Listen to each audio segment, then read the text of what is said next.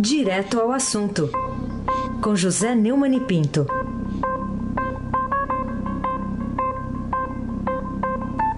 Às 7 horas e 30 minutos, vamos aqui com a coluna Direto ao assunto com José Neumani Pinto, que está com a gente ao vivo. Muito bom dia, Neumani. Excelente dia para você, Manuel Bonfim. Bom dia, Camila Tulinski. Bom dia, derrotado Almirante Nelson. Oi, Grêmio 1 a 0. Bom dia, Moacir Biasi. Bom dia, ouvinte da Rádio Eldorado 107.3 FM. Aí, Neumani, José Neumani Pinto com a gente. Neumani, vamos falar aqui sobre começar com o senhor Luiz Inácio Lula da Silva, ex-presidente da República, ontem convocou a imprensa para seria, né? Convocou, sempre convoca dizendo primeiro que é uma entrevista, mas no final não foi uma entrevista. Em título no alto da primeira página, o Estadão cita: Quem pode decretar meu fim é o povo, afirmou Lula. O que ele quis dizer exatamente com isso, né, Mani? Em sua primeira fala, depois que ele foi condenado a nove anos e seis meses de prisão na Lava Jato pelo juiz Sérgio Moro, o Lula garantiu que vai ser postulante à candidatura à presidência da República no PT. E criticou Sérgio Moro, alegou que foi condenado sem provas. Vamos ouvi-lo, Almirante Nelson, por favor. Porque a única prova que existe nesse processo é a prova da minha inocência. Eu queria fazer um apelo à imprensa, um apelo ao povo brasileiro. Se alguém tiver uma prova contra mim, por favor, diga. Mande para a justiça, mande para a Suprema Corte, mande para a imprensa, porque eu preciso.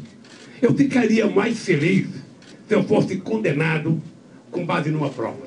Eles me desmascararem. Tá aqui, olha, você realmente cometeu um ilícito, você cometeu um erro. O que me deixa indignado, mas sem perder a ternura, é você perceber que você está sendo vítima de um grupo de pessoas que contaram a primeira mentira e vão passar a vida inteira mentindo para poder justificar a primeira mentira que contaram de que o Lula era dono de um triplex. Não sou dono de um triplex. E ainda fui multado em 700 mil reais. Porque agora o triplex é da União. Eles tomaram o triplex. E eu tenho que pagar 700 mil reais para a Petrobras. Eles poderiam me dar o triplex, eu vendia o triplex e pagava multa. Pois é, o Lula ainda encontra motivo para fazer gracinha, mas a verdade é que isso aí é tudo papo furado. Né? O, o que não falta lá é prova. Inclusive, ele fala em delação premiada. O Léo Pinheiro não fez delação premiada. O Léo Pinheiro fez um depoimento e por isso até ganhou uma, um prêmiozinho na, na, na, pena dele, mas não está fazendo ainda. A delação premiada dele é, foi é, interrompida quando ele citou um ilustre membro do Supremo Tribunal Federal, o doutor Dias Toffoli, aliás, advogadinho do Lula para sempre. Se alguém pensa que com essa sentença me tiraram do jogo, podem saber que estou no jogo, ele afirmou, né? Ele estava lá no diretório do PT em São Paulo e disse que o Léo Pinheiro, que disse sempre foi amigo dele, mentiu para se livrar de mais uma condenação mais dura na Lava Jato. Aliás, o, o, o Moro disse que as declarações do Léo Pinheiro podem ser até discutíveis, mas não há nenhuma evidência de que elas são mentirosas. Ao contrário, há realmente uma série de provas que fazem, que faz com que a sentença não seja aquilo que o Lula falou, uma peça de estudo profundo de como não se deve fazer um parecer condenatório. Aliás, é uma, é uma lorota sem fim, né? Essa história de se colo colocar como é, postulante à presidência em 2018, a, a, até Zabé da Loca, aquela tocadora de flauta lá do, do Cariri Paraibano, já sabia disso. Eu só quero lembrar, porque o Lula já foi bastante repisado hoje aí no noticiário, que o ex-presidente Emanuel convocou uma entrevista coletiva em seu território, né, a sede do PT, mas não respondeu a nenhuma pergunta. O PT inventou essa inovação na relação com a imprensa. Entrevistas coletivas em que a imprensa não pergunta. Isso fez a Dilma, isso faz o ex-vice da Dilma, o Michel Temer, que isso ele aprendeu embora que o Michel Temer ainda dá umas entrevistas seletivas, como diria Dilma, mas o Lula não, o Lula faz falas do trono, como fazia Madama Rainha Dona Dilma Rousseff. Ô, Neumann, Ele tratou a imprensa. Oi. E eu queria até acrescentar uma. Só, desculpa te interromper, mas acho importante acrescentar que não. Além de não ter sido uma entrevista coletiva, não é um terreno, digamos, não que precise ser amigável, mas os jornalistas normalmente, assim como ontem, são hostilizados na sede do PT, né, Mani? Eu reconheço que isso é verdade, eu não gosto que os jornalistas sejam hostilizados.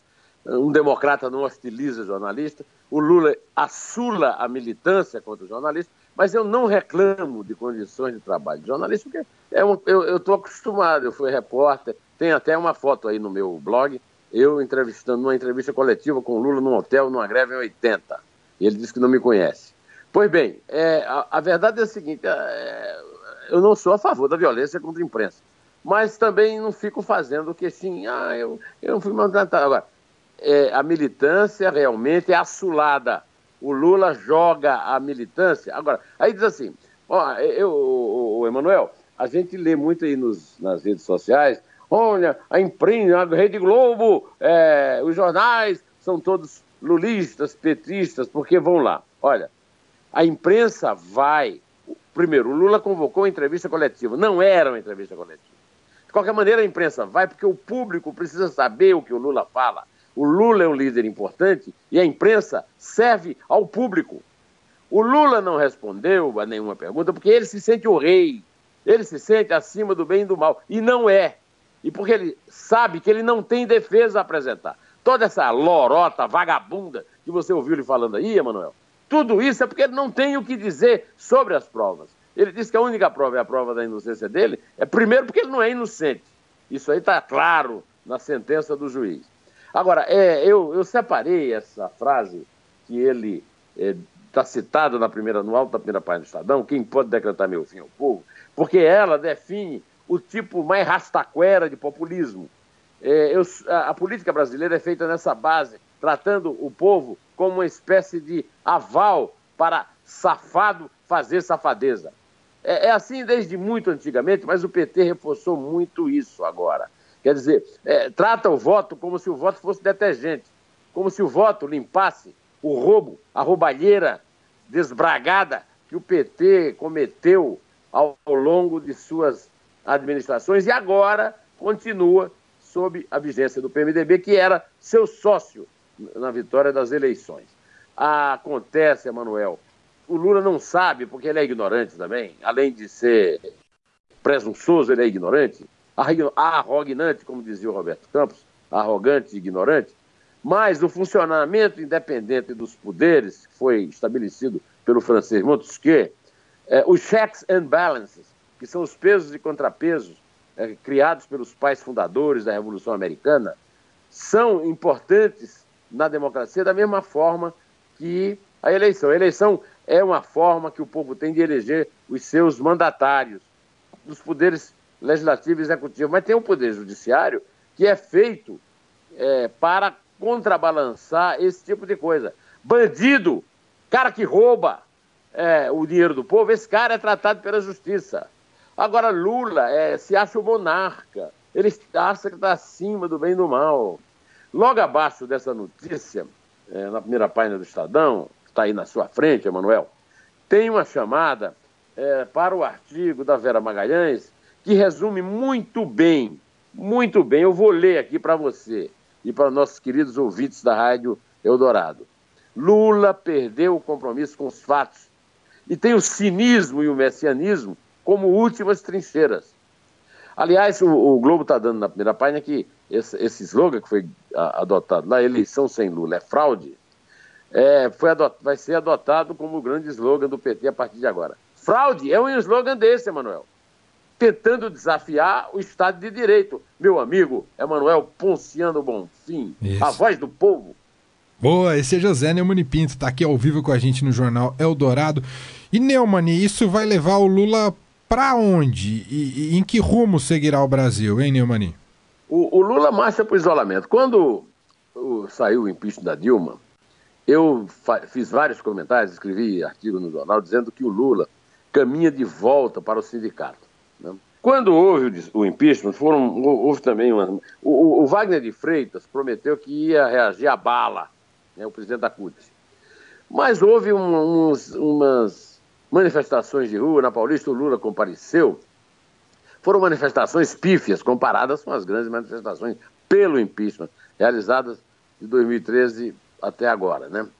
As manifestações do ano passado já mostravam esvaziamento. As multidões vão minguando e o sonho do Lula vai se tornando um pesadelo. O Emanuel, ah, é, essa multidão que hostilizou é, a imprensa lá na porta do PT foi muito pequena, não era nem multidão. Não havia ninguém na sede do PT ontem.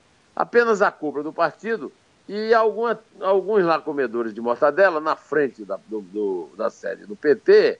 É, gente, pouca gente, gente instrumentalizada para isso.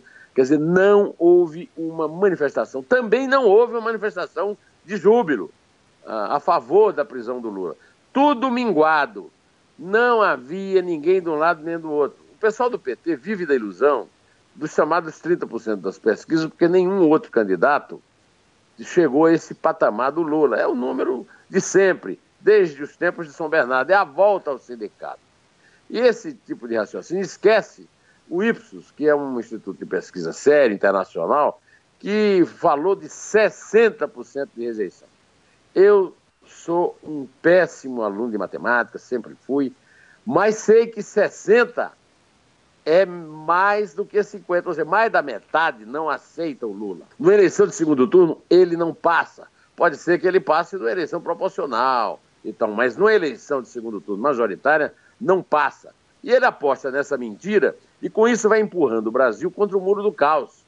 Eu quero dizer que não é só ele, não. Eu agora já percebi que o PSDB está voltando a cair naquela cantilena de vamos deixar o porco sangrar. O que, a, o que houve na época da denúncia do mensalão, né?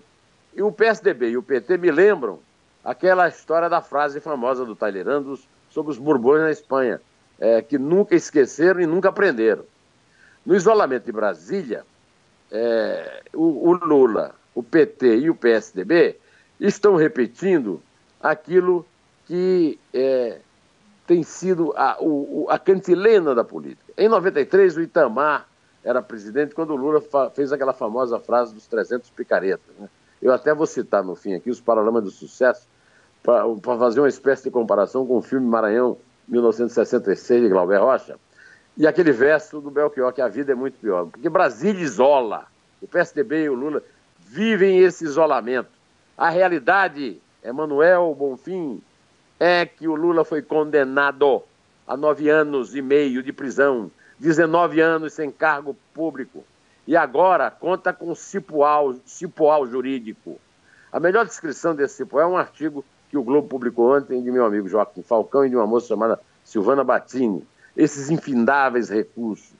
O Lula fala mal da justiça, mas é com ela, principalmente com os dignitários da justiça que ele nomeou, e Dilma também nomeou, com que ele conta. Ele quer ganhar com a barriga, empurrando o Brasil atrás da barriga dele, que aliás anda bastante avantajada. Mas está condenado e vai depender da justiça que ele execra. Agora, Emanuel, eu quero aproveitar para dizer que ele conta também com um acordão contra a Lava Jato, Polícia Federal, Ministério Público Federal e a democracia. O Lula é o chefão do acordão. E o Temer tem o poder na mão para executar o acordão. O PSDB finge que é a oposição com a Aécio, que é o político brasileiro mais encalacrado lá no Supremo Tribunal. Todos juntos querem salvar os privilégios pessoais contra as instituições. Emanuel, eu vou vender um pouquinho meu peixe aqui, antes de você perguntar. Anteontem eu publiquei no Estadão um artigo chamado Instituições Insultadas. É isso aí, uma guerra contra as instituições. Emanuel Bonfim. Isso tem a ver com, com o que o advogado de defesa do presidente Michel Temer, Antônio Cláudio Maris de Oliveira, disse ontem, uh, e tá, tá, tá, muito claro, vai de encontro ao que você falou, né, que, que há uma cultura punitiva no país e chegou a citar o ex-presidente Lula, condenado a nove anos e seis meses de prisão, quando ele fala: pau que mata Chico, mata Francisco, pau que mata Michel, mata Lula. É por aí, Neumani? E pau que matou Lula, mata Michel. Vamos ouvir. Aliás, o, o Emanuel, você se lembra do que você me falou?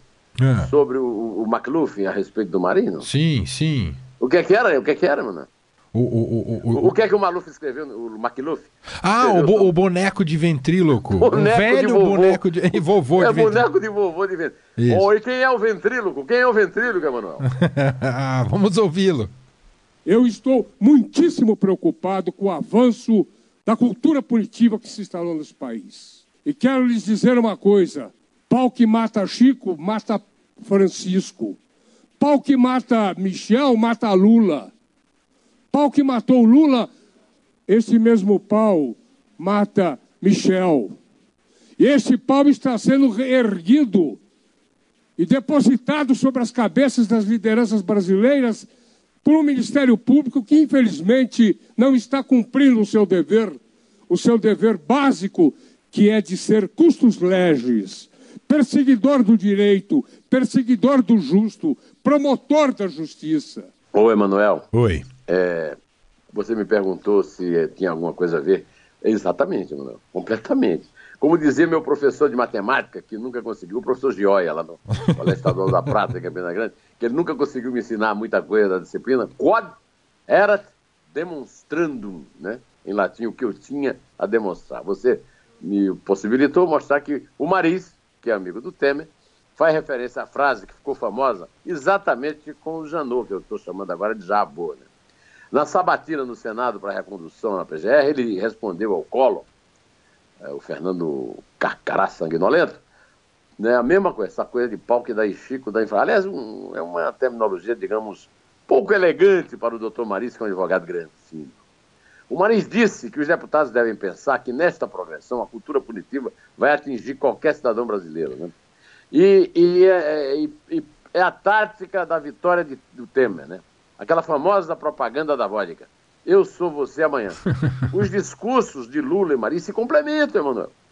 O, o Temer lembra, através do Maris, que um terço dos. Aquela história dos 300 picaretas que o Lula falou na época do governo do Itamar e que o, o Herbert Viana elogiou o Lula e hoje você ouve claramente a, a, letra da música e você vê a, a descrição da realidade da política depois da passagem do PT pelo governo meu amigo Emanuel Bonfim. Acontece o seguinte: não adianta é que os, os deputados, os senadores, um terço de cada um, né? De cada casa, eles vão ser alcançados pela mão longa da polícia, do Ministério Público, da Justiça Federal. É, é, é o seguinte: ontem eu até falei na TV Gazeta, Emanuel. Não adianta chorar. A nega tá lá dentro. A nega é a bola 7. A bola 7 já caiu na caçapa, Maris antes de acabar o mandato de Dilma, que Temer está cumprindo e pretende cumprir até dezembro de 2018, a bola 7 vai cair na caçapa. E Lula ameaça com os exércitos do MST e os votos dos grotões, uma expressão, aliás, criada pelo Tancredo na fase final da ditadura, o avô de Aécio, mas esses exércitos foram, é, são exércitos de Brancaleone e Manuel Bonfim. E, e, e, você acha que foi também por isso, além das da, manobras, foi por isso que o Temer... 13 votos. 13 votos trocaram de lugar, né? E por isso que ele ganhou. E, e, e também por esse senso de corpo, de, de se salvar juntos, o Neumann, que o Temer ganhou ontem? É, a, a vitória tem esse lema, né? Salve-se quem puder. Eu não acho não, viu, Emanuel? Eu tenho certeza. Eu, eu vou te pedir para ler aqui a, a, a, a, manchete do Estadão na primeira página hoje. Temer vence na CCJ e decisão no plenário fica para agosto. É, depois de diversas manobras do Palácio do Planalto, entre elas a troca de integrantes da Comissão de Constituição e Justiça da Câmara, o governo teve duas vitórias na quinta-feira. Primeiro, afastou o relatório do Sérgio Zweiter, como diz o, quer dizer, segundo, segundo o Alexandre Garcia nos ensinou, né? É, e aprovar em voto separado o relatório do tucano Paulo Abiaca, filho do famoso Ibrahim Abiaca, ministro da Justiça da ditadura. E o Rodrigo Maia já avisou ontem, segundo o Estadão está é, lá no, no, portal, né? Que a votação da denúncia vai acontecer no dia 2 de agosto. Esse foi um acordo entre a base e a oposição, né? Essas trocas, o, o Emanuel, elas foram contestadas, mas não há o que fazer, né? A coluna do Estadão é, citou na, na, durante a semana que essa atitude foi tomada por Lula e por Dilma. Mas não é só isso, a cadeira do partido o líder põe quem quer, isso é verdade. Também não é democrático um membro do CCJ você achar que é o dono do lugar. Por quê? O cara foi escolhido por uma vez e agora fica o dono. Daqui não saio. daqui ninguém mentira. A democracia não comporta esse tipo de atitude. O problema é que a frágil legitimidade e a baixíssima popularidade do governo Temer, que comanda o, o, o leme danal dos insensatos chamado Brasil, ficam cada vez mais expostos e dificultam a gestão da República e soluções prementes para acabar com a crise econômica, o impasse político, o desmanche moral, os 14 milhões de desempregados. E agora é a oposição que está esperando o governo sangrar, está no jornal, né? Quem garante que ela não vai esperar sentada? está contando muito com o imponderável de Almeida, do nosso Nelson Rodrigues, Emanuel Bonfim. É verdade. Uh, mas, mas, isso que você chama, Neumann, de, Neumann, de legitimidade frágil e popularidade baixíssima, não impediram o, de o governo Michel Temer obter uma grande vitória com a aprovação da reforma trabalhista, que você mesmo, inclusive, tem elogiado aqui em seus comentários. Certo, Neumann? De fato, né? nós já conversamos várias vezes aqui uh, que a reforma trabalhista é o grande legado até agora do Temer. E foi uma grande vitória, de capote, capote, 50 a 26. Aliás, foi repetido ontem na CCJ um capote, né? É, para dar vitória ao Paulo Abiac e para derrotar os Weigers.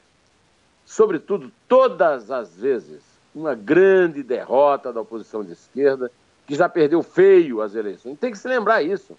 A oposição de esquerda que está ameaçando com o Lula aí, isso é tudo farsa. Perdeu feio as eleições municipais do ano passado tem levado um baile todo dia no Congresso. Além de ter sido desmoralizada, lembra da atitude? Um dia desse, rapaz, parece que todo mundo já esqueceu, aquela propaganda de, da Friboi, né, com aquela dentada faminta da, da dona Gope lá, Fátima Bezerra, assim como os goles de vodka servidos por Maris, né, na sessão de ontem. Olha, eu sou você amanhã, né, o Temer dizendo para os deputados. O sequestro da mesa do Senado pelas damas afoitas da esquerda, sob a regência do coronelzinho da esquerda, Lindbergh Farias, quebrou o compromisso com Temer na votação pacífica da reforma. Quem não tem voto, Emanuel, não canta de galo. O Paulo Áquia teve uma votação expressiva, 41 a 24, outro capote. É isso que tira a autoridade do Lula no discurso de enfrentamento do Estado Democrático de Direito, rapaz. Aliás, em cerimônia sem a participação das principais centrais, o Temer sancionou a reforma trabalhista. O Palácio comemorou com toda razão, né? porque a mudança altera mais de 100 pontos na consolidação da lei de trabalho, que é dos anos 40, e Temer disse que há entusiasmo enorme com o governo. Não, não sei onde ele viu isso. Vai ver que ele está ouvindo muito Lula. Né? Está aprendendo a mentir com o Lula. Né? O, o, o Planalto vai editar uma medida provisória para ajustar itens. Eu espero que a contribuição sindical seja mantida como na reforma, porque é uma questão opcional. Na democracia não temos nada obrigatório, é tudo opcional, tá certo? De qualquer maneira, a reforma trabalhista dá força à negociação coletiva, flexibiliza relações trabalhistas com a adoção de novos contratos como intermitente. As novas regras passam a valer em 120 dias e o governo prevê maior dinamismo. Estou lendo aqui a notícia do Estadão de hoje, do mercado de trabalho. A cerimônia para a sanção contou com a presença maciça de ministros parlamentares, no esforço para demonstrar que, mesmo enquanto o governo tenta se desvencilhar do processo contra o presidente, está a merecer uma vitória importante que foi a reforma trabalhista. Parabéns, palmas para Temer, Rogério Marinho e Ricardo Ferraz, os congressistas relatores da reforma, são os verdadeiros autores. O Temer mandou para o Congresso uma reforminha vagabunda de cinco artigos. O Rogério Marinho transformou realmente num documento histórico e o Ricardo Ferraz brigou por ele no Senado. E vamos nos despedindo aqui, Emanuel, depois da derrota do Grêmio, lamentável, na, na, Ilha do Urubu, com a música de 1993, com que o meu conterrâneo Herbert Viana, que sem querer mostrou como Lula ia governar, manipulando os 300 picaretas. O segredo do Lula foi descobrir que tinha 300 picaretas na Câmara e governou com eles. Som na caixa, Almirante Nelson. Brasília é uma ilha, eu falo porque eu sei. Uma cidade que fabrica sua própria lei, onde se vive mais ou menos como na Disneylandia. Se essa palhaçada fosse na Cinelândia, ia juntar muita gente pra pegar na saída, pra fazer justiça uma vez na vida. Eu me vali desse discurso panfletário, mas a minha burrice faz aniversário ao permitir que num país como o Brasil ainda se obrigue a votar por qualquer trocado, por um par de sapatos, por um saco de farinha, a nossa imensa massa. E vamos contar, mano. Parabéns, coronel. Vamos nessa. É três. E é dois. É um. Inter. Na próxima eleição, se eu fosse dizer nomes, a canção era pequena, João Alves Genevaldo. Roberto Lucena, de exemplo em exemplo, aprendemos a lição. Ladrão que ajuda ladrão, ainda recebe concessão de rádio FM, de televisão. Rádio FM, televisão. Luiz Inácio falou, Luiz Inácio avisou.